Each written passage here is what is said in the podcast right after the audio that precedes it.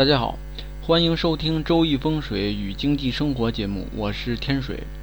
今天呢，我们继续跟大家聊有关风水和命理方面的话题。在中国古代呢，对女性呢有一些束缚，就是包括像三从四德啊这种理念，呃，深入人心。现在这个社会呢，职业女性越来越多。她们呢，在经济上面比较独立，不依靠丈夫，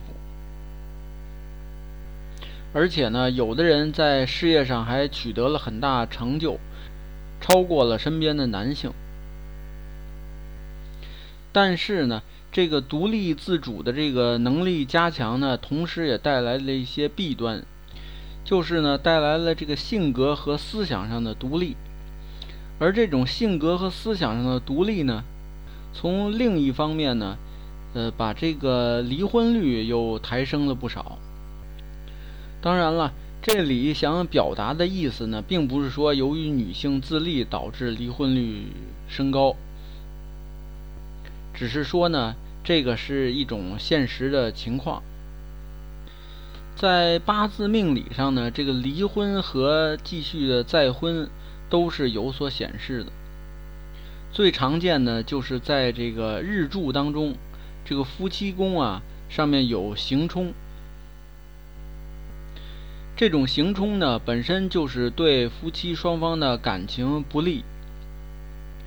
如果这种不利呢赶上某一年大运或者流年再来冲克，就容易呃造成双方的这个婚姻上的纠纷，呃，从而呢最后导致离异。当然了，呃，是否这个冲克行冲呢，最后能够严重到导致离婚呢？这个还需要具体来分析。不是，并不是说这个行冲遇到流年的冲克就一定会。再看这个再婚，这个再婚呢，通常就是呃命格当中的运星，或者是本命当中的岁星，能够把这个。呃，命格当中的这种行冲呢，给它化解掉，并且呢，岁星或者运星呢，能够合并到夫妻宫当中去。呃，那么有这种情况呢，就能够引发再婚。那至于说，呃，再婚以后能否这个家庭幸福美满呢？那么就得看再婚这个双方八字命格的和合的程度了。前一段时间呢，有位女士找到我咨询有关这个婚姻方面的事情。这位女士呢，她自己说，说自己呢有些强迫症，做什么事情呢都要求呃务必的尽善尽美，而且呢对生活品质的品味的这种要求也非常高，所以呢早先在选择丈夫的时候呢。就是一个首要条件，就是必须要英俊潇洒，而且事业最起码是小有成就，就是不用大成也得有小成就。用现在的话来说呢，就是要求高富帅。这个在命书上有一句话叫做“正官坐沐浴，夫婿花风流”。这个夫婿花风流，这个不用解释。前边所谓的正官做沐浴呢，说白了就是桃花旺盛。这位女士的八字当中呢，这个日柱是庚子，这个庚子呢正好就是沐浴桃花，所以呢，最后呢果真是如愿以偿，找到了一个高富帅。然而呢，这个好景不长。呃，婚后不久呢，这个就发现丈夫呢在感情方面呢，在外边有很多纠葛，条理不清。再加上这个女士呢，就属于那种思想独立、性格独立的人，所以呢，碰到这种情况呢，就没有办法忍受。也加上她是初次婚姻，呃，这种忍让的这种心理呀还不健全，最后无法忍受呢。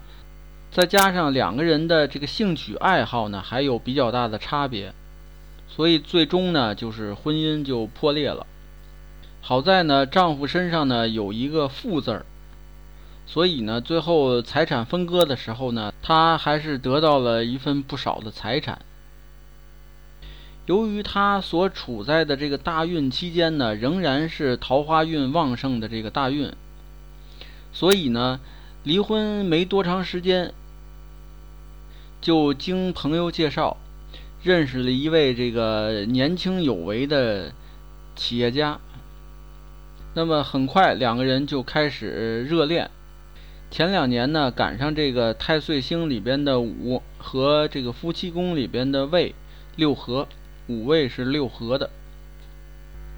恰好呢，这个感情呃也发展的非常快，所以呢那一年呢就结了婚。不过呢，这个还是好景不长，在去年呢是丙申年，有另外一个女人出现了。这个丙申呢，在命格当中呢，属于比肩坐财。比肩坐财的意思呢，就是说有富裕的女性出来跟他争夺丈夫。由于有了第一次失败婚姻的这个经历呢，他这回呢就有些心理不平。为什么受伤的总是我？他就特别想去力挽狂澜，把这个婚姻呃势头给扭转一下。可惜呢，在命格当中呢，没有相应能够提供支撑的格局。今年呢是丁酉年，这个天干呢透出这个辛金的阳刃，还有两个人之间的这个未丑刑克，所以导致最后的这个婚姻呢没有办法挽救了。前不久呢，还是以离婚收场。在他的命格当中呢，这个卯和辛金呢，命主的是财，所以这个女士呢，不但说桃花运旺盛，而且是这个财运也旺盛。这回呢，财产一分割，她手里留了一套这个过千万的一个别墅。但是虽然是这样，还是这个心里愤愤不平。还是那个问题，为什么受伤的总是我？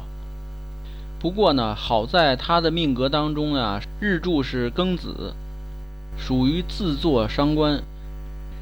这个伤官呢，本身就是表明意志力比较强，而且呢，能够善于自我调节，所以他这两次婚姻的这种伤痕呢，就能很快的自我调节过来，他能够再次振作。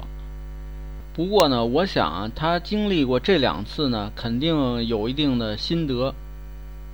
就是如果男人真的是高富帅的话，在吸引你的同时，也会吸引其他的女性。咱们并不是说高富帅就不好，只不过呢，是你在维持与高富帅的这个婚姻感情的时候呢，所花费的精力呢，要远大于呃非高富帅。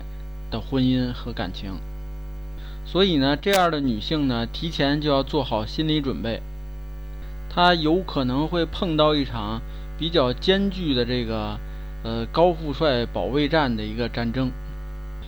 前些天呢，这位女士呢在微信上跟我聊，说想让我呢帮着看一个人的八字，看看跟他合不合。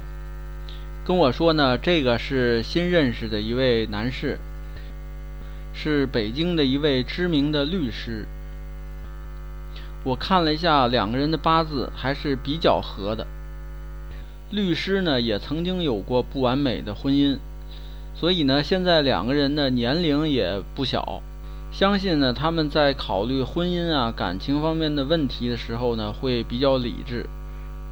在这里呢也祝福他的这一段婚姻呢能够美满和持久。那么好，今天的案例分享呢就讲到这里。有兴趣的朋友还可以关注微信公众号“北京易经风水起名”的简拼，在上面呢有很多风水和命理方面的文章跟大家分享。好，谢谢朋友们，再见。